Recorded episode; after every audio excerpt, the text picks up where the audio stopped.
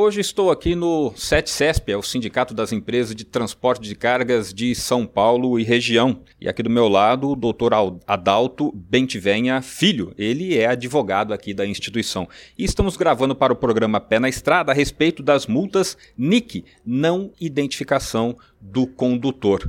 Doutor Adalto, essa multa é um grande problema para as transportadoras, né?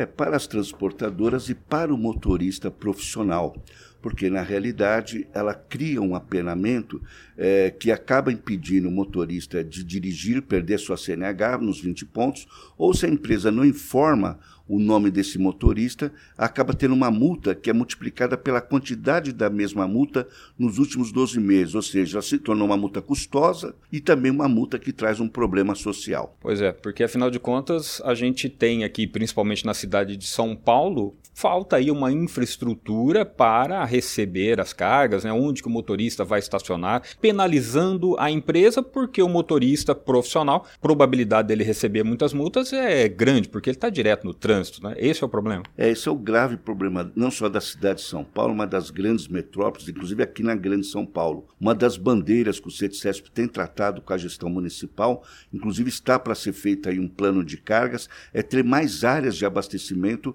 é, para que os caminhões possam parar. É importante cuidar da mobilidade urbana, mas também é igualmente importante cuidar do abastecimento urbano, porque essas pessoas necessitam de roupa, remédio, comida e, e isso tudo vem em cima de um caminhão. Nós temos que respeitar a lei de trânsito, o espaço público é um espaço para todos e nós temos que aí conciliar o transporte de pessoas e o transporte de mercadorias.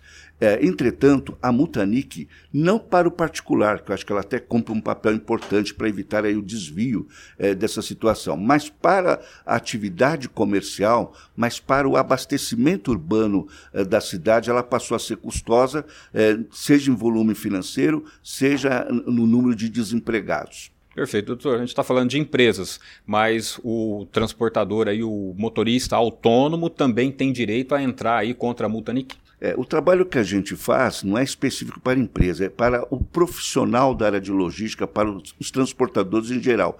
E claro que os irmãos motoristas autônomos estão inseridos dentro, de, dentro desse contexto. Aliás, boa parte, eu diria até a grande massa de motoristas autônomos trabalham para outras transportadoras. Então, essas medidas judiciais e as medidas que temos negociados com o governo envolvem todos, empresas e motoristas autônomos. Perfeito. E a informação é de que o motorista ou o proprietário aí da transportadora pode reaver essas multas nos últimos cinco anos. Para finalizar, doutor, qual é a orientação? Bom, se tiver tendo multa NIC, né, com esses excessos que nós comentamos, procura a sua entidade de classe, seja de motorista, seja do CETCESP, seja do motorista autônomo, porque eu tenho certeza que a área jurídica vai buscar o cancelamento dessas multas e a recuperação daquilo que foi pago de forma indevida. É isso aí. Falamos aqui com o doutor Adalto Bendiv Venha Filho, advogado do CETCESP, o Sindicato das Empresas de Transportes de Carga de São Paulo e região. E você ouvinte, se quer saber mais sobre o mundo do transporte,